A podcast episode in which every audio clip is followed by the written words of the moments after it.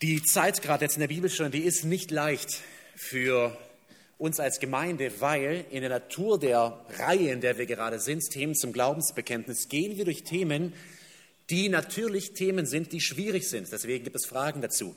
Themen, die klar sind, dazu braucht man keine Fragen. Und so gibt es für uns alle wahrscheinlich schönere Dinge, wie gerade über die Themen zu sprechen, wo keine völlige Einheit herrscht. Und ich war froh, ich habe diese Woche mit einigen Geschwistern gesprochen, ähm, auch da, es gibt schönere Gespräche, aber die auf mich zukamen, die sagen, Samuel, ich verstehe das nicht oder ich bin anderer Meinung und wir konnten reden. Und ich will euch auch ermutigen dazu, kommt auf uns zu, stellt Fragen, bringt Einwände. Und äh, trotzdem möchte ich lesen aus Epheser 4, was das Ziel ist für uns als Gemeinde, als Leib. Epheser 4 ab Vers 1, ich ermahne euch nun, ich, der Gefangene im Herrn, dass ihr würdig wandelt der Berufung, mit der ihr berufen worden seid. Mit aller Demut und Sanftmut, mit Langmut einander ertragend in Liebe. Das sind schöne Worte, oder? Also mit Langmut, mit Sanftmut, mit Demut einander ertragend. Paulus war Mensch und Paulus kannte Gemeinden und Paulus weiß ganz genau, es gibt Zeiten, da müssen wir einander ertragen. Nicht, dass wir Feinde wären, wir sind vereint, aber wir sind Menschen, gefallen. Und so sagt er, ertragt einander in Liebe, euch befleißigend die Einheit des Geistes zu bewahren in dem Band des Friedens. Ihr Lieben, wenn immer Friede wäre, wenn immer Gleichgesinnung wäre, wenn immer völlige Einheit wäre, bräuchte Paulus nicht sagen, befleißigt euch. Und so ist es mein Aufruf zu Beginn heute, dass wir das tun, dass wir Einheit suchen. Und er hat den zentralen Begriff dieser Einheit genannt. Es ist nicht Erkenntnis. Wir meinen es ja in Themen, die theologischer Natur sind, ist Erkenntnis das, was uns einen soll. Aber es gibt Punkte, da muss man manchmal stehen und sagen, aber Erkenntnis führt nicht zur Einheit. Und was ist das zentrale Wort? ertragend, nicht in Erkenntnis, ertragend in Liebe. Und ich hoffe, dass wir in diesem Geiste hier weitergehen. Und heute wollen wir uns einem Thema zuwenden, wo du vielleicht sagen wirst, das ist doch nun wirklich kein Streitsthema. Die Frage lautet, wie wird man eigentlich Christ? Und ich habe es heute meine Mädchen am Tisch gefragt. Wir haben Mittag gegessen und die haben mich angeschaut und gesagt, man bekehrt sich. Und habe ich weitergefragt, und wie geht es? Und dann von Frage zu Frage habe ich gemerkt oder Sie gemerkt, ganz so einfach, irgendwie ja und irgendwie nichts. Wir werden dieses Spannungsfeld gleich hineinsehen. Ich möchte beten noch zu Beginn und dann singen wir ein Lied und dann steigen wir ein in das Thema. Großer Gott, wir danken dir so sehr, dass du uns gerettet hast und wir dieses herrliche Evangelium glauben dürfen uns daran festhalten dürfen, dass du für unsere Sünden gestorben bist. Was für eine Hoffnung und was für ein völlig neues Leben, jetzt begraben und auferstanden in Christus, in dieser Neuheit des Lebens zu wandeln, wie wir in Römer 6 lesen. Und das wollen wir, Herr. Gebrauch diese Zeit, dass wir wachsen. Ja, in Erkenntnis, das sollen wir. Und auch vielmehr in Liebe und einer echten geistlichen Reife hin zu dir. Herr, wir wollen dich ehren und wir beten, dass du uns heute hilfst, dein Wort zu verstehen, denn wir können dich ehren, wir müssen dich ehren, indem wir dein Wort erkennen, es glauben und gehorsam sind. Wirke du Großes. Amen. Wie wird man eigentlich Christ? Je nachdem, in was für Diensten du stehst, ob du ein sehr evangelistisches Herz hast, wirst du die Frage ganz, ganz, ganz unterschiedlich beantworten. Oder vielleicht auch gar nicht so richtig beantworten können, weil du sagst, ja, ich weiß, bei mir ist es damals schon passiert, aber wie jetzt genau, weiß ich nicht. Aber wenn du Jungscharleiter bist, wenn du mit deinen Kollegen das Evangelium teilst, dann wird die Frage dich ziemlich beschäftigen, weil man will ja wissen nach Gottes Wort, wie wird man denn Christ? Was muss man machen? Wo muss ich unterschreiben? Und diese Frage, sie wurde in den letzten Jahrzehnten vor allem ganz, ganz unterschiedlich beantwortet. Natürlich würde jeder sagen, wie meine Tochter Ida heute am Mittagstisch, ja, du musst dich bekehren. Aber die Frage ist, wie macht man das? Was ist das überhaupt? Evangelikale, also ich rede von bibeltreuen Christen, haben nach ihrer Praxis, man sieht es ja nach dem, wie sie das Evangelium predigen und wie sie dazu einladen, ganz, ganz, ganz unterschiedlich diese Frage beantwortet. Die einen würden sagen, du musst einem Bekehrungsaufruf folgen. Du musst einen Gang nach vorne gehen, nachdem der Pfarrer oder Prediger oder Evangelist gepredigt hat, zu einem Holzkreuz, wenn es eine moderne Gemeinde ist, vielleicht ein Metallkreuz oder den ganz modernen ein Lichtkreuz oder sonst irgendwas. Und da musst du hinlaufen und ja, unterschiedlich. Bei manchen eine Karte unterschreiben, damit sie später zählen können und ihren Zeitschriften veröffentlichen können. Wie viele Menschen haben sich denn bekehrt? Bei anderen in der Denomination musst du weinen dabei. Das ist kein Witz. Ich habe von einem Bruder selber gehört, der hat gesagt, ich wurde wieder weggeschickt. Ich habe nicht genug geweint für den Seelsorger. Da hat er gesagt, jetzt nochmal richtig, also ernst und dann kommst du wieder. Andere würden das sagen, nein, das, das kann doch überhaupt nicht sein. Du musst nirgendwo hinlaufen. Du musst ein Übergabegebet sprechen, um Christ zu werden. Entweder du machst es mit jemandem zusammen oder du machst es alleine, aber du musst ein Gebet sprechen und Jesus in dein Herz einladen oder Jesus in dein Herz aufnehmen. Und manche sind dann sogar so nett und sagen, wenn du gar nicht weißt, was du beten sollst, bet mir einfach nach. So einfach ist es. Vielleicht würde ein Dritter entgegen und sagen, wie, wie kommst du auf sowas? Habe ich doch nie in meiner Bibel gelesen. Weder von dem Bekehrungsaufruf auf eine Bühne, Klammer, Jesus hatte nicht meine Bühne, oder ein Kreuz, äh, noch ein Übergabegebet, davon lese ich nichts. Du musst glauben. Einfach nur glauben. Und da würde vielleicht jemand von hier wieder, ja, aber was ist das, Glauben? Ich kann ja keinen Knopf drücken, Glaube oder kein, nichts in mir umwälzen. Was ist das? Es ist einfach was erkennen, es ist einfach zu sagen, ja, ich nehme jetzt an, dass es wahr ist, was in der Bibel steht, was genau muss ich tun? Ist es ein völliges Überzeugtsein? Ist es nur ein vages Hoffen? Lass uns einen Blick in unser Glaubensbekenntnis werfen, das wir vor einigen Monaten ausgeteilt haben und das viele von euch auch gelesen und geprüft haben. Hier wird es erklärt.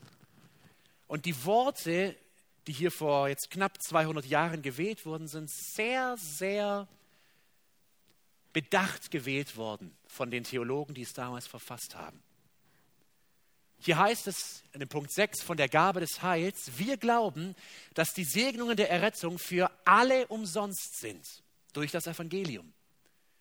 Dass es die umgehende Pflicht aller ist, diesen Segen, also dieses Evangelium, mit aufrichtiger Buße und gehorsamen Glauben anzunehmen und dass nichts die Errettung des größten Sünders auf Erden verhindert als seiner eigenen innewohnenden Verderbtheit und seiner freiwilligen Ablehnung des Evangeliums, wodurch ein härteres Urteil empfangen wird. Und ich glaube, vielleicht sitzen sogar einige hier, die rufen werden, Moment, Moment, da ist ein Widerspruch drin, das geht nicht. Da steht, es ist umsonst aber es ist Pflicht, Buße zu tun. Ja, was jetzt? Umsonst ist für mich umsonst. Es ist gratis. Da gehe ich hin und ich nehme es mir. Aber Buße, das klingt schon gleich nicht ganz so umsonst, oder? Das klingt irgendwie nach Buße, nach Reue, nach Umkehr, nach, für den einen vielleicht je nach Hintergrund. Ein Katholik würde hier vielleicht noch was ganz anderes verstehen unter Buße. Da hängt es vielleicht irgendwie dann noch zusammen, zu einem Pater zu gehen und ihm noch irgendwas zu bekennen, aber umsonst und Buße und Pflicht, das widerspricht sich irgendwie. Wir führen ja jedes Jahr die Glaubenskurse Christen entdecken durch und einmal war eine Person dabei, die hat genau diesen Widerspruch intuitiv gespürt. Jemand, der jetzt nicht voll bewandert war in der Bibel, sagte nach diesen sieben oder acht Wochen, ich muss jetzt mal eine direkte Frage stellen. Ihr habt jetzt sechs Wochen lang erklärt, durch das Markus-Evangelium, dass das Evangelium bedeutet, dass ich die Errettung umsonst durch den Glauben bekomme. Stimmt es? Ja, das stimmt. Jetzt beim siebten und achten Mal kommt ihr her und sagt, es wird dich aber alles kosten. Es ergibt überhaupt keinen Sinn. Was ist es? Ist es umsonst oder kostet es alles? Und als sie die Frage stellte, dachte ich mir, wie erkläre ich das jetzt? Was wo man Stunden in gewisser Weise bräuchte, jemandem, der beginnt, die Bibel zu lesen, etwas, das umsonst ist, wird dich alles kosten. Das, ergibt es Sinn für dich? Ich, also meine ganz ehrliche Frage. Es ist ein Widerspruch. Wenn wir die Kirchengeschichte anschauen, so gab es in gewissen Zeiten hier wirklich verschiedene Antworten. Und heute können wir sagen in gewisser Weise, dass es zwei große Standpunkte gibt. Ich sage nicht, der eine ist eine Irrlehre und der andere ist, also offensichtlich vertreten wir hier eine Sicht. Ich rede von wiedergeborenen gläubigen Menschen. Aber hier, hier gibt es zwei Standpunkte. Im Englischen ist das alles ein bisschen griffiger, da nennt man das Free Grace, also die freie Gnade und Lordship Salvation, eigentlich die Herrschaftserrettung. Ich habe mal versucht, das ein bisschen ins Deutsche zu übertragen, die freie Gnade und Retter und Herr. Zwei Personen sehen beide sehr nett aus, wie Schauspieler irgendwie die beiden. Also es sind auch ganz nette Männer gewesen, da bin ich mir sicher, die haben sich auch gut verstanden. Und übrigens, wie die beiden debattiert haben, das ist ein Beispiel für uns Gläubige, wie wir das tun sollten. Die hatten unterschiedliche Standpunkte, aber die haben in Respekt und Ehrlichkeit ihre Standpunkte ausgetauscht. Wie begann diese Debatte? Eigentlich im Jahr 1959 als diese beiden Herren, ich weiß gar nicht, wie sehr sie sich kannten, aber sie veröffentlichten in, einem, in einer christlichen Zeitschrift, Eternity, also Ewigkeit, ähm, so eine Pro- und Contra-Sicht mit der Frage, ist die Rettung umsonst oder ist es eine Errettung, wo ich Jesus als Retter und Herr anerkenne? Und ich will unsere, unseren Blick kurz darauf richten, aus zwei Gründen. Einmal, dass wir lernen, respektvoll, sachlich und logisch miteinander als Gläubige zu reden. Ich mag das, ich bewundere das, wenn man an einem Tisch sitzen kann oder ein, zwei Artikel schreiben kann. Man weiß, wir sind Brüder, aber wir haben eine unterschiedliche Sicht hier auf eine Sache. Aber wir schlagen uns nicht die Köpfe ein, sondern wir bringen Argumente. Wir ringen um Wahrheit. Everett und Stott, ähm, von Everett weiß ich nicht, äh, Harrison weiß ich nicht so viel. Er war Theologe, Professor für Theologie John Stott kam eher aus dem Gemeindekontext. Er war ein sehr einflussreicher Pastor in England. Die Gemeinde äh, gibt es bis heute und der Kurs Christen entdecken und Nachfolge entdecken, die wir machen, die sind entsprungen aus dieser Gemeinde. Beide sind mittlerweile schon länger verstorben. Ich will euch mal mit hineinnehmen in ihre Argumente, dass wir mal lernen, wie, wie kann man sowas aufdecken oder versuchen zu verstehen. Wie kam diese Frage überhaupt auf? Ihr Lieben, ich glaube, diese Frage muss man einfach nur glauben oder muss man Jesus als Retter und Herr anerkennen? Diese Frage stellt sich, glaube ich, nur in unserer westlichen Wohlstandsgesellschaft. Ich habe noch nie aus China einen Artikel oder eine Debatte über dieses Thema gehört. Gut, ich kann auch kein Chinesisch, aber da dringt nichts raus. Warum? Geh mal in ein islamisches Land und predige dort einem Moslem das Evangelium von Jesus Christus. Glaubt irgendjemand hier, man muss dem sagen, wenn du diesem Jesus glaubst, ist es sehr gut möglich, dass es dich alles kostet, sogar dein eigenes Leben. Das ist völlig selbsterklärend. Er weiß es. Er weiß, wenn ich mich von Allah abkehre und wenn ich an Jesus glaube, dann unterschreibe ich in gewisser Weise in vielen islamischen Ländern damit mein Todesurteil, wenn das an die Öffentlichkeit kommt. Und genauso war das, denkt an die 50er Jahre, Amerika, englischsprachiger Raum, Wohlstandsgesellschaft, Rock'n'Roll-Zeit, Sex, Drugs und Rock'n'Roll, es kommt immer mehr auf. Und in Amerika sagt irgendwie jeder, ich bin wiedergeborener Christ. 80 Prozent damals sagten, ich bin irgendwie born again Christian, wiedergeborener Christ. Das gehörte fast schon zum guten Ton. Und dann kommen andere auf und sagen, Moment mal, wenn 80 Prozent von Amerika gläubig ist, wiedergeboren ist, Jesus nachfolgt, Warum exportieren wir dann diesen ganzen sündigen Unfug in die ganze Welt? Irgendwas stimmt doch hier nicht. Wiedergeborene Christen, das Geburtsland von Sex, Drugs und Rock'n'Roll?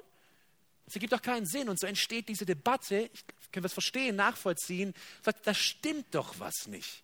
Ihr seid alle gerettet und glaubt an Jesus, aber ihr lebt wie die Welt. Und so entsteht diese Debatte und die zieht sich in gewisser Weise bis heute. Ich habe hier ein Buch ähm, von Charles Bing, es ist ein Vertreter, der äh, diese Sicht der Weise der freien Gnade vertritt. Das Buch ist erst kürzlich erschienen, vor einigen Jahren, 2020. Und ihr merkt, diese Debatte läuft an. John MacArthur, er befeuerte das damals in den 80er Jahren mit diesem Buch, eines der meistgelesenen Bücher, damals The Gospel According to Jesus, das Evangelium nach Jesus Christus. MacArthur nahm klar diese Retter- und Herrseite ein. Aber lasst uns mal schauen, was die beiden Lager sagen. Lass uns zuerst einmal schauen, wie argumentiert Everett. Warum sagt er, ihr Lieben, das Evangelium von Jesus ist frei? Das musst du nur glauben. wenn man diesen Standpunkt hat, dann sagt man, Errettung und Nachfolge sind zwei wesensunterschiedliche Dinge. Errettung ist ein freies Geschenk aus Gnade durch Glauben.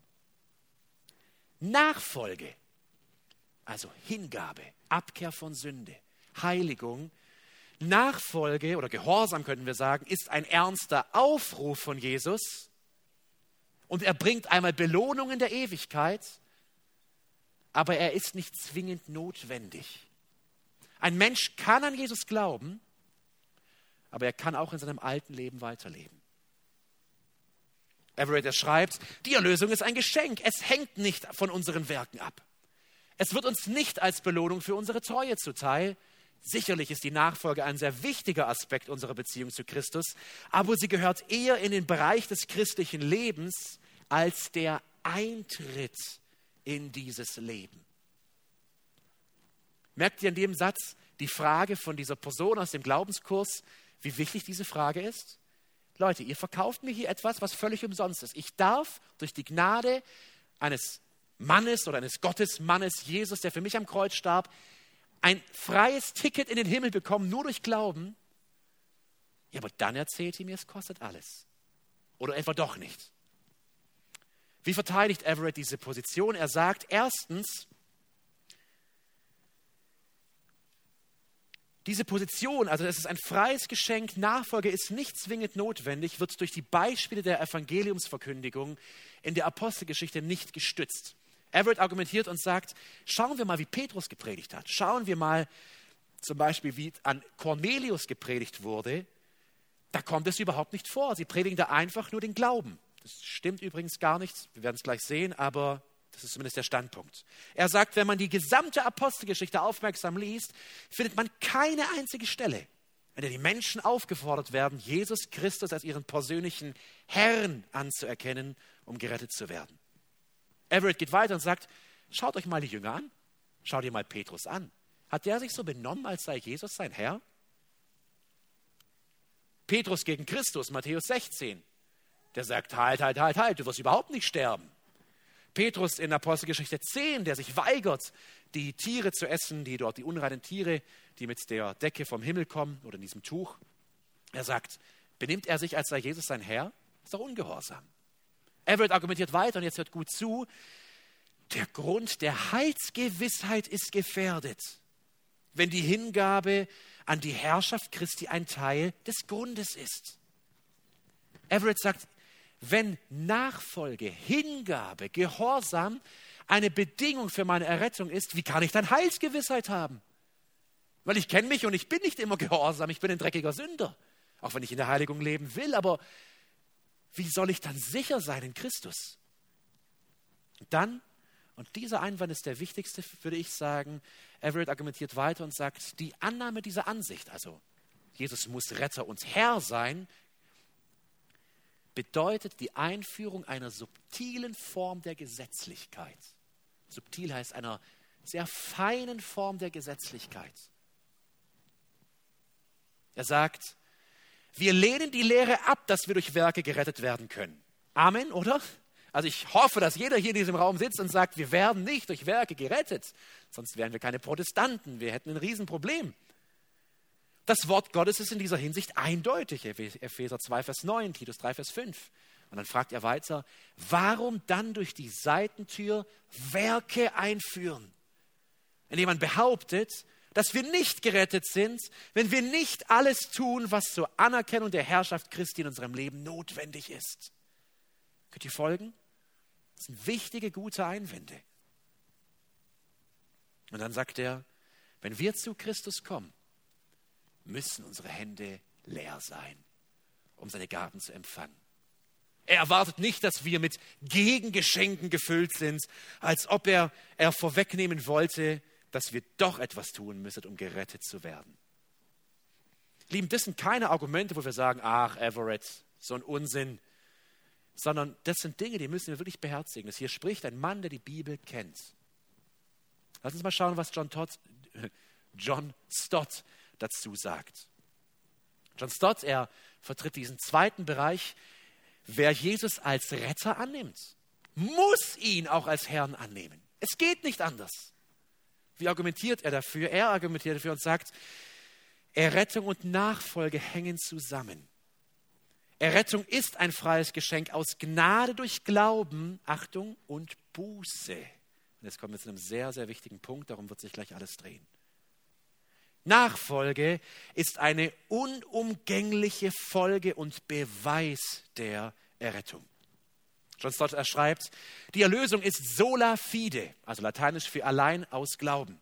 Die Erlösung ist sola fide, aber einige moderne evangelikale Predigten und Lehren berauben den Glauben einiger seiner wesentlichen und charakterischen Elemente.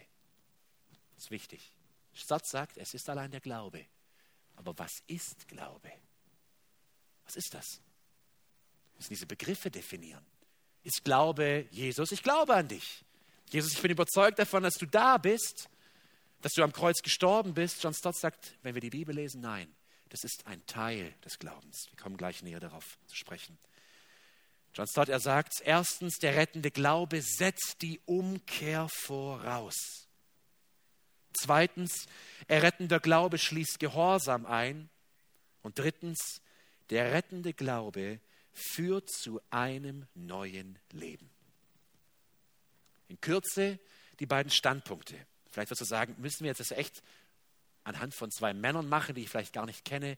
Ich hoffe, es hilft uns, das zu sehen, wie man ein geistliches, ein biblisches Thema darstellt, durchdringt und wie wichtig es ist, manchmal auf die Gegenseite zu hören die Einwände zu hören, um sich seines eigenen Standpunktes erst wirklich gewiss zu sein. Lass uns das untersuchen. Wie wird man Christ? Was lehrten Jesus und die Apostel? Ich will es so machen wie in den ersten beiden Bibelstunden. Ich will keine großen Theorien bringen. Jetzt haben wir zwei Theologen gesehen. Die lassen wir jetzt mal beiseite. Sondern einfach in die Bibel schauen und schauen, was steht da. Und diese Beobachtungen rausholen. Vielleicht erinnert ihr euch, das nennt man induktiv vorgehen. Man sammelt möglichst viele Stellen oder Indizien, nimmt sie zusammen und sagt, okay, ich glaube, jetzt kann ich zu einem Standpunkt kommen. Andersrum wäre es nicht weise, weil dann bringt man irgendeine Meinung in den biblischen Text hinein. Also, lasst uns zuerst den Punkt anschauen. Glaube und Buße, das sind ja die zwei zentralen Begriffe, die Stott und die Everett genannt haben. Diese zwei Dinge sind unterschiedliche Handlungen. Zwei Stellen dazu. Zuerst Markus 1, Vers 15. Jesus beginnt hier seinen Dienst. Und die allerersten Worte, die wir von unserem Herrn hören im Markus-Evangelium, setzen die Bühne für alles, was danach passieren wird. Er tritt hier zum ersten Mal öffentlich auf und was predigt er? Matthäus gelandet, Moment, Markus. Die Zeit ist erfüllt und das Reich Gottes ist nahe gekommen. Was soll die Erwiderung der Menschen darauf sein? Tut Buße und glaubt an das Evangelium. Merkt ihr es? Das sind zwei Dinge. Das ist eine Aufzählung. Buße tun und glauben. Eine zweite Stelle, wo diese Dinge Buße tun und zu glauben unterschieden wird, ist Hebräer 6, Vers 1. Und hier in Hebräer 6, Vers 1 heißt es, deshalb wollen wir das Wort vom Anfang des Christus lassen und uns der vollen Reife zuwenden und nicht wieder einen Grund legen mit der Buße von toten Werken und dem Glauben an Gott. Wieder diese Unterscheidung. Er sagt hier, ihr Lieben, ich rede doch zu Gläubigen, ich rede doch zu Christen. Ihr seid doch reife Leute. Lasst uns nicht wieder zum Anfang, zum Grund zurückgehen, also wo ihr Christen wurdet und wie wurdet ihr Christen, indem ihr Buße von toten Werken tatet und Gott geglaubt habt. Ihr könnt in weitere Stellen gehen, wo beide Begriffe nebeneinander in einer Aufzählung auftauchen. Ich denke, der Punkt ist klar und auch nicht so ganz strittig. Warum ist er wichtig? Everett würde argumentieren und die Vertreter der freien Gnade, Glaube und Buße ist im Kern genau das Gleiche. Buße in seinem wirklichen Wortsinn heißt eine Änderung des Sinnes. Und sie sagen, genau das ist doch Glaube. Glaube heißt doch, in meinem Sinn, in meinem Verstehen ändert sich was. Ich habe früher nicht an Gott geglaubt, jetzt glaube ich an Gott. Ich habe früher gesagt, Jesus ist nicht Gottes Sohn, jetzt sage ich, Jesus ist Gottes Sohn. Also ist Buße einfach ein Synonym für Glauben. So argumentieren sie. Aber ich glaube nicht, dass dieser Standpunkt haltbar ist, denn zweitens, man muss Glauben und Buße tun, um gerettet zu werden. Ihr Lieben, wie wird man Christ? Diese einfache Frage. Die Bibel nennt uns Buch für Buch in den Evangelien, in der Apostelgeschichte, in den Lehrbriefen beide Dinge, Buße und Glaube. Dass der Glaube notwendig ist, setze ich voraus. Ich will unsere Zeit nicht vergeuden. Wenn du nicht der Meinung bist, dass wir glauben müssen, um errettet zu werden, dann komm gerne danach zu mir und wir gehen ein paar Stellen durch. Ich glaube, es ist klar. Römer 3, 22, Epheser 2, Vers 8, Johannes 3, 16 und hunderte Stellen könnten wir hier anfügen aus der gesamten Bibel. Lass uns zum zweiten, ich denke, wichtigeren Punkt hier kommen, wo die Meinung nicht so klar ist, nämlich muss man wirklich Buße tun, um gerettet zu werden? Dann drittens die Frage, aber was ist das denn überhaupt Buße? Ich bitte euch, folgt, folgt den Texten, ihr Lieben, das ist wichtig. Hier geht es um ewiges Leben. Hier geht es um ewiges Gerettetsein und die Frage, was erzähle ich meinem Kollegen, der offen wird für Gottes Wort? Was sage ich ihm? Was musst du tun, um gerettet zu werden? Dieser Ruf, den wir in der Apostelgeschichte so oft finden. Was muss ich tun, um gerettet zu werden? Was antworte ich? Ihr Lieben, wir haben Verantwortung. Und was lehrt Gottes Wort hier? Lass uns zuerst in Lukas 5, 32 gehen. Jesus, er ist völlig gegen die Erwartung der religiösen Oberschicht bei den dreckigen Sündern unterwegs. Heute würden wir sagen, Jesus, er ist im Rotlichtmilieu, er ist in den Kneipen. Und die ganzen Pfarrer und Theologen sagen, was machst du da? Bei dem Abschaum. Komm zu uns, in den Hörsaal, in der, in der Uni, in die Kirchen. Das ist das Problem. Und Jesus, er muss sich diesem Vorwurf stellen, 5, Lukas 5, 32, und die Pharisäer und ihre Schriftgelehrten murrten gegen seine Jünger und sprachen, warum esst und trinkt ihr mit den Zöllnern und Sündern? Und Jesus antwortete und sprach zu ihnen, nicht die Gesunden brauchen einen Arzt, sondern die Kranken. Ich bin nicht gekommen, Gerechte zu rufen, sondern, was ist der Ruf Jesu? Sünder zur Buße. Übrigens, was für eine wundervolle Botschaft. Jesus ist bei den Kranken. Alle sind krank, aber er ist bei denen, die wissen, dass sie krank sind. Jesus ist bei den Demütigen, bei den Zerschlagenen, bei den Verzweifelten. Wirklich, wir müssen uns das vorstellen, das ist die religiöse Elite. Das sind die Professor, Doktor, irgendwas. Und die lässt er links und rechts liegen und er geht direkt zu den Sündern und die empfangen ihn mit offenen Armen, weil sie wissen, ich bin krank und ich brauche Rettung, ich brauche Hoffnung, ich brauche Vergebung meiner Schuld. Und was sagt Jesus? Was sollen sie tun? Buße. Lukas 13, 3 bis 5. Lukas ist einer der Evangelisten, der dieses Wort Buße am häufigsten gebraucht. Ich nehme wirklich nur eine Auswahl an Stellen aus den Evangelien. Ich habe eine ganze Liste, ich glaube, es waren 60 Stellen des Neuen Testaments, die ich zusammengetragen habe, wo über Buße gesprochen wird. Es ist wirklich eine Fülle. Nur einige ausgewählte Beispiele, die zeigen, man muss Glauben und Buße tun, um gerettet zu werden. Lukas 13, 3 bis 5. Zu dieser Zeit waren aber einige zugegen, die ihm von den Galiläern berichteten, deren Blut Pilatus mit ihren Schlachtopfern vermischt hatte. Und er antwortete und sprach zu ihnen, meint ihr, dass diese Galiläer vor allen Galiläern Sünder waren, weil sie dies erlitten haben? Ihr versteht das Problem, Juden hatten noch verstärkt diese Meinung gewisserweise des Schicksals, also Gott straft die, die am meisten sündigen, sofort. Ihr kennt vielleicht die Stelle, wo der Turm auf die einen fällt und die Jünger fragen, haben die so gesündigt, dass es passiert? Schaut mal, was Jesus sagt.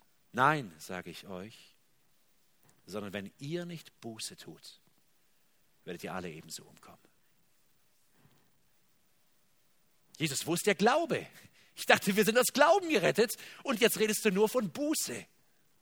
Er wiederholt es sogar, Vers 4, oder jene 18, auf die der Turm in Siloa fiel und sie tötete. Meint ihr, dass sie vor allen Menschen, die in Jerusalem wohnen, Schuldner waren? Nein, sage ich euch, sondern wenn ihr nicht Buße tut, werdet ihr alle ebenso umkommen. Ihr Lieben, das ist ernst. Hier geht es um Leben und Tod.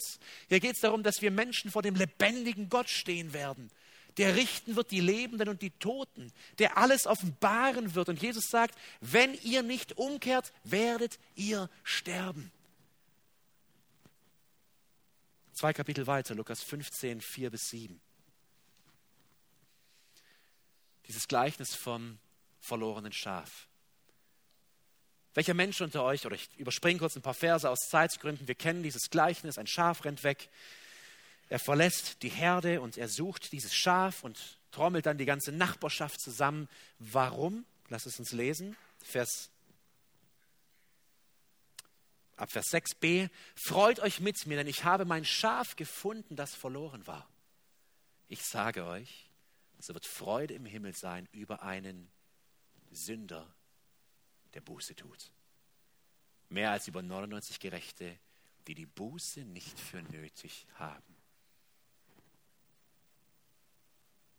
Was ist die Predigt von Petrus, Apostelgeschichte 2, 38? Ihr Lieben, da stehen tausende Juden, die vor wenigen Wochen Jesus ans Kreuz genagelt haben in Jerusalem auf den Straßen. Die standen wahrscheinlich unterm Kreuz und haben mitgejohlt und gefeiert, dass dieser Aufrührer, dieser, dieser hochnäsige Sohn Gottes aus ihrer Sicht endlich am Kreuz hängt und dort stirbt, auf grausamste Weise.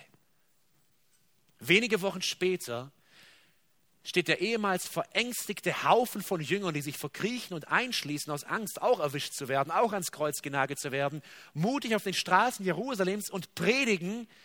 Ich kann nicht auf die ganze Predigt eingehen, aber das ist harter Tobak. Was will ich, willst du einen mutigen Mann sehen, den Petrus, der sagt, ihr habt ihn gekreuzigt vor ein paar Wochen und zeigt mit dem Finger auf sie.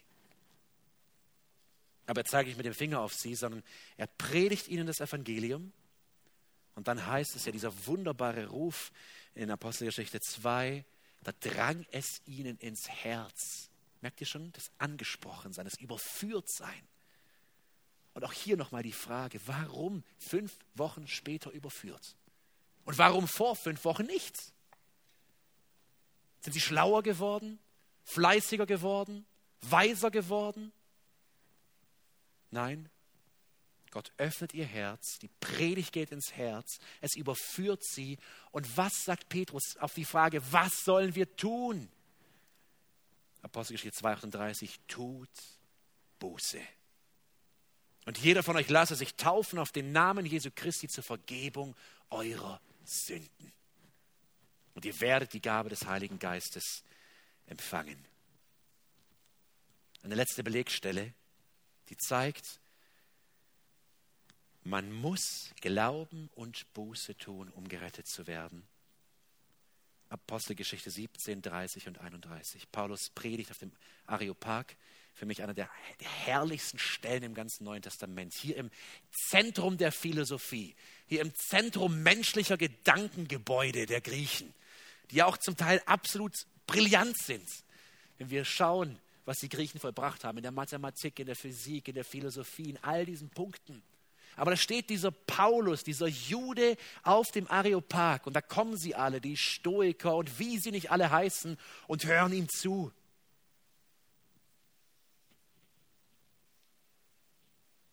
Und was predigt Paulus? Apostelgeschichte 17 ab Vers 16. Und durch den Glauben an seinen Namen hat sein Name diesen, den ihr seht und kennt, stark gemacht. Und der durch ihn bewirkte Glaube hat ihm diese vollkommene Gesundheit gegeben vor euch allen. Moment, ihr Lieben, ich bin ähm, verrutscht, ich bin an eine andere Stelle gerutscht. Äh, Apostelgeschichte 17 ab Vers 30.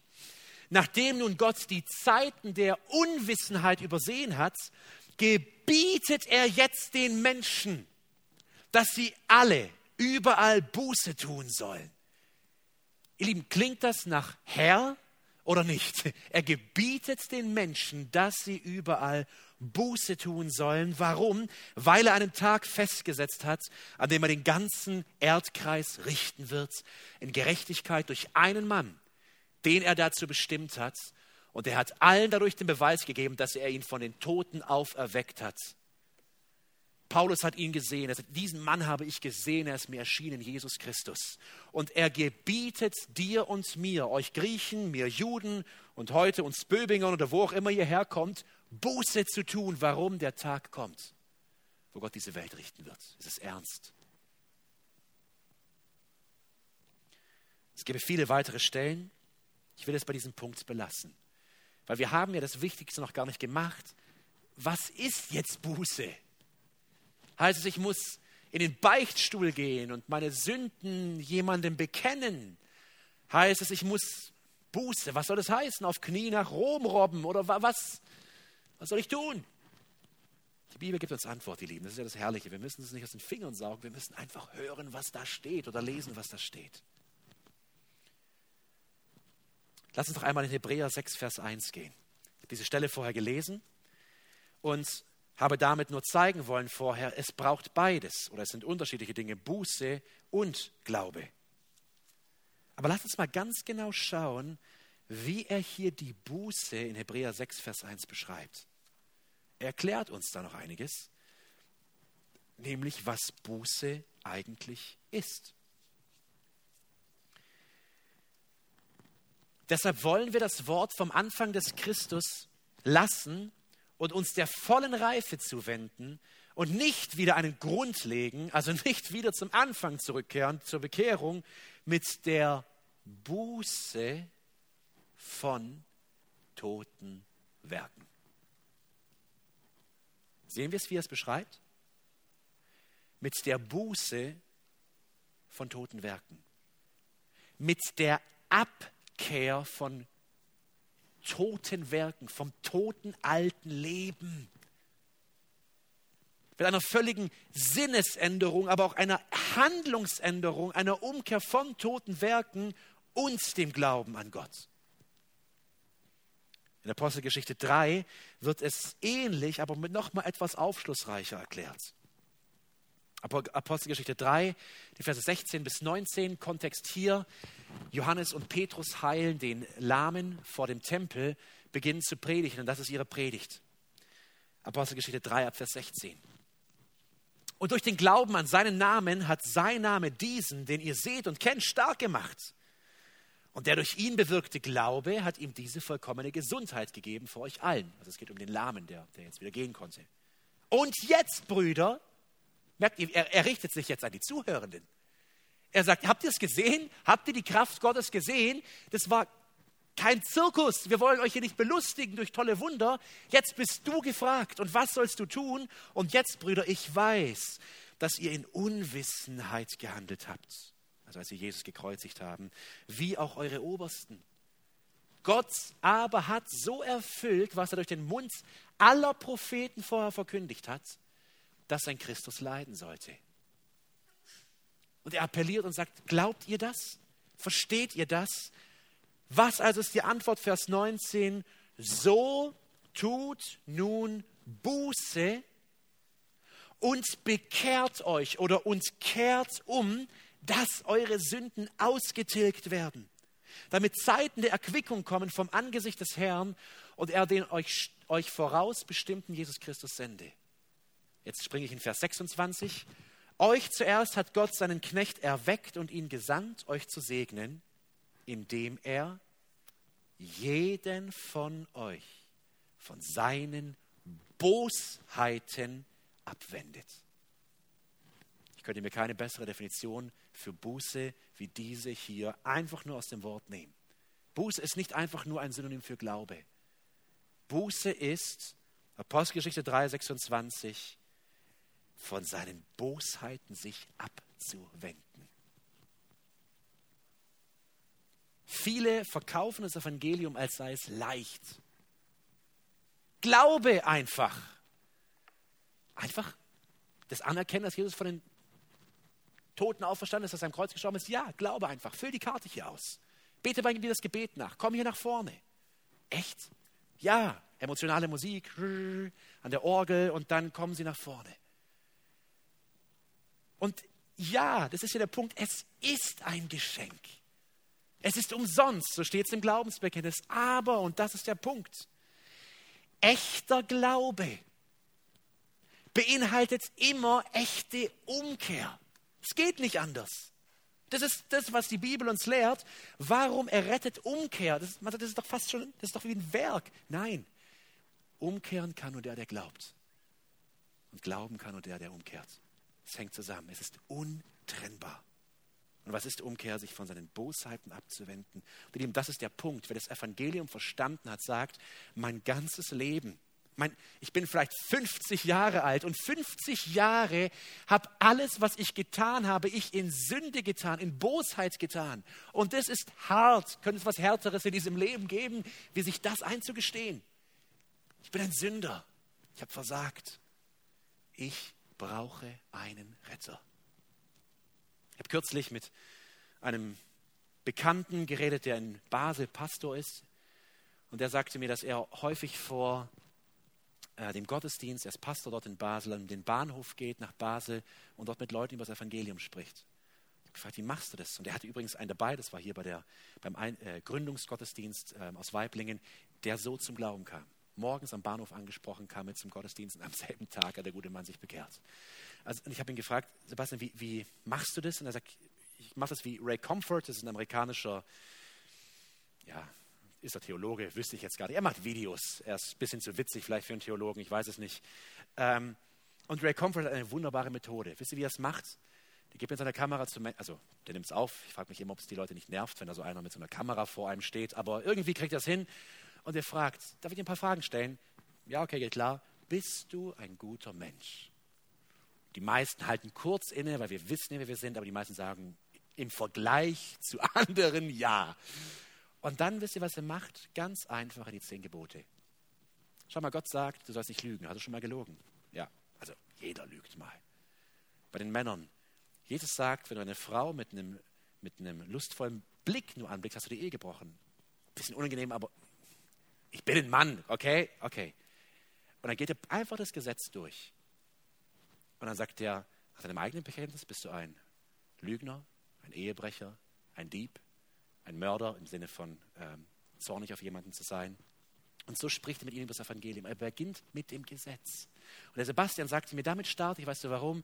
Wenn jemand hier nicht offen ist fürs Evangelium, dann verabschiede ich mich freundlich und gehe weiter. Warum? Das Evangelium wird niemals auf fruchtbaren Boden fallen. Das ist ein Mensch, der hält sich für gut. Der ist nicht bereit, umzukehren. Ich kann ihm jetzt vom Glauben an Jesus erzählen, der wird gar nicht verstehen, was das ist. Warum? Weil er tot ist in seinen Sünden. Aber manchmal rede ich mit Leuten und ich merke, die sind aufgewühlt. Ihr Gewissen drückt in ihnen und den predige ich das Evangelium. Und ich dachte mir, das ist eine Methode, die die Apostel angewandt haben. Petrus hat sich nicht hingestellt und gesagt, ihr Lieben, glaubt einfach, ihr lieben Juden. Der hat ihre Herzen umgepflügt, bis sie gerufen haben, voller Verzweiflung, was sollen wir tun, um gerettet zu werden? Und er sagt, endlich seid ihr an dem Punkt. Kehrt um, tut Buße. Ich will ein letztes Beispiel bringen für diesen Punkt Wunderbar. Bitte schlagt eure Bibeln auf dazu. Ich hoffe, ihr habt sie dabei. Wenn nicht, nächste Woche mit Bibel kommen, dann machen wir hier noch heller und dann kann man äh, auch wirklich mitlesen. Oder es sieht nur so dunkel aus, ich sehe euch so schlecht, aber vielleicht ähm, war es auch einfach nur ein langer Tag. 1. Thessalonicher.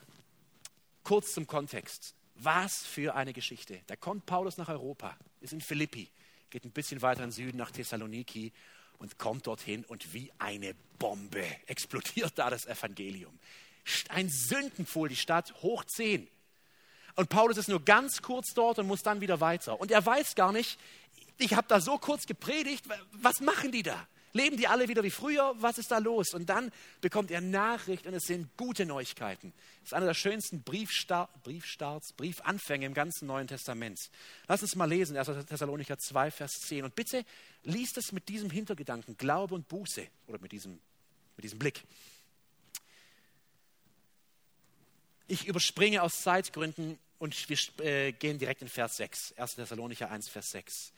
Und ihr seid unsere Nachahmer geworden und die des Herrn, indem ihr das Wort in viel Bedrängnis mit Freude des Heiligen Geistes aufgenommen habt.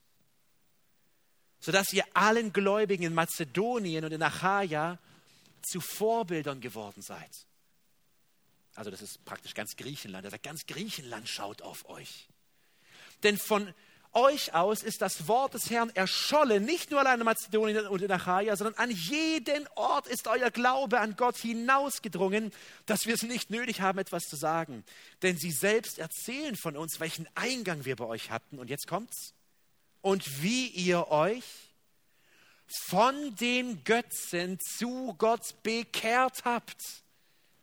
Ihr Lieben, kann man klarer sagen, was Bekehrung, was Buße ist? Von den Götzen von deinem alten Leben, von der Stoßrichtung des Lebens, bist du zu Gott umgekehrt.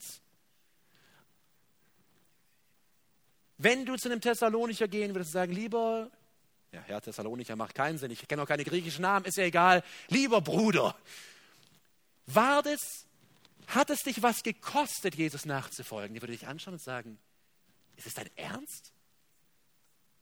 Natürlich hat es mich was gekostet. Mein ganzes gesellschaftliches Leben ist im Eimer. Ich kann mich fast nirgendwo mehr blicken lassen. Ich diene den Götzen nicht mehr. Ich kann nicht mehr, zum Metzger gehen in gewisser Weise, weil der Metzger ist der Hinterausgang des Tempels, des Götzenopferfleisches. Die, da sind Prostituierte drin. Ich bin praktisch isoliert. Ob es mich was gekostet hat? Natürlich hat es mich was gekostet. Warum? Weil er Buße getan hat. Weil er Buße getan hat. Und schaut mal, wie schön er es beschreibt und wie ihr euch von den Götzen zu Gott bekehrt habt, dem lebendigen und wahren Gott zu dienen. Nachfolge, Dienst, Gehorsam, Hingabe und Bekehrung ist nicht zu trennen. Ich will es schließen und ich, ich hoffe, dass, dass dieser Text uns in uns hineingeht, uns wachrüttelt, aufrüttelt, aber auch ermutigt für mich die tragischste Stelle in den ganzen Evangelien nach der Kreuzigung Jesu. Jedes Mal, wenn ich in der Bibel lese, zu diesem Text komme, halte ich inne und frage mich, was ist aus diesem Mann geworden? Kennt ihr das, wenn man das gerne einfach wissen würde? Wie ging es aus? Was, was war jetzt mit dem? Das ist der reiche Jüngling. Matthäus 19. Es gibt, wird die Geschichte scheint für die Evangelisten so wichtig gewesen zu sein, dass sie in allen Synoptikern, also Matthäus, Markus, Lukas, ähm, auch erwähnt wird. Und wir können jetzt in verschiedene Bereiche schauen. Lass uns ins Matthäus-Evangelium gehen, Matthäus 19, ab Vers 16. Und ich bitte dich, folgende Frage zu stellen. Wie hat Jesus auf Menschen reagiert, die gerettet werden wollten. Denn darum geht's. Everett und andere Free Grace Law, frei, äh, also die von der ersten Seite, die die freie Gnade vertreten, die sagen, dieser Text hat nichts mit der Errettung zu tun. Hier geht es um Nachfolge. Das ist falsch. Schaut in Vers 16, was fragt der gute Mann? Nicht Jesus, wie kann ich dir nachfolgen? Jesus, Lehrer, was soll ich Gutes tun, damit ich ewiges Leben habe. Wow. Also für mich als Pastor, wenn so einer nach dem Gottesdienst zu mir kommt und sagt, lieber Samuel oder wenn wir uns nicht kennen, lieber Herr, sonst noch was, was soll ich machen? Ich will gerettet werden. Boah, das wäre, yes, runter, komm, wir gehen ins Büro, lass uns reden und dann, wisst, die Begeisterung könnt ihr nachvollziehen, oder? Was gibt's Herrlicheres? Dieser Mann hat ein ernstes Anliegen. Ein zweiter Beweis, hier geht es um Rettung, hier geht es um alles oder nichts. Schaut bitte in Vers 25, also nach dieser ganzen Begebenheit. Die Jünger sind entsetzt. Die eigenen Jünger, Vers 25. Als aber die Jünger es hörten, also die ganze Geschichte, auf die wir uns gleich schauen werden, gerieten sie ganz außer sich. Die waren wie panisch und sagten, wer kann dann gerettet werden?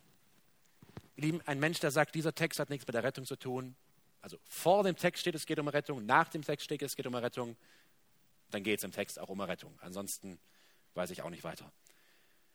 Vers 16. Der Mann kommt mit dieser Frage, Jesus, ich könnte umgangssprachlich für uns sagen, ich will mich bekehren. Ich will zu dir kommen. Ich, ich, und ich, ich nehme es dem Mann voll ab. Also wie die Geschichte hier geschrieben ist, wenn ihr auch mal in die anderen Evangelien schaut, das war jetzt nicht irgend so ein Snob, der da wichtig sein wollte und auch mal auf der Bühne bei Jesus stehen wollte oder sowas, der hatte ein echtes, tiefes Anliegen. Der war tief berührt. Der war tief ergriffen. Jetzt schaut mal, was Jesus sagt.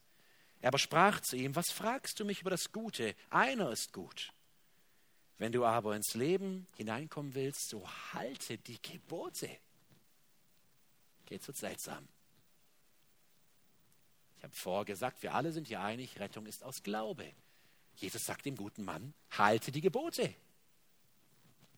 Er, also der reiche Jüngling, spricht zu ihm, welche? Jesus aber sprach diese, du sollst nicht töten, du sollst nicht Ehe brechen, du sollst nicht stehlen, du sollst kein falsches Zeugnis geben, also die zehn Gebote. Ehre den Vater und die Mutter und du sollst deinen Nächsten lieben wie dich selbst. Und jetzt kommt die Antwort, die alles verrät. Der junge Mann spricht zu ihm, alles dies habe ich befolgt. Worauf vertraut dieser Mann gerade? Auf sich. Dass Jesus ihm sagt, halte die Gebote, ist ein seelsorgerli seelsorgerlicher Vorgang. Er will ans Herz dieses Mannes ran, es zeigt sich gleich. Er will ihm zeigen, wirklich? Du hältst alle Gebote? Und deswegen sagt er zu ihm am Ende noch, liebe deinen Nächsten wie dich selbst. Und das wird ihn gleich verraten.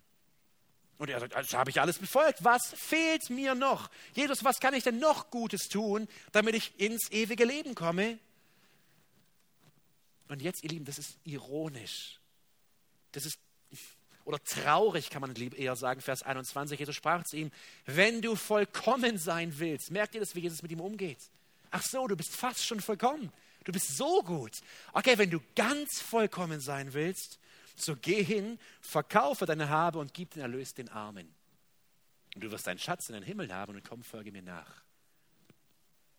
Ihr Lieben, warum deckt das ihn jetzt auf?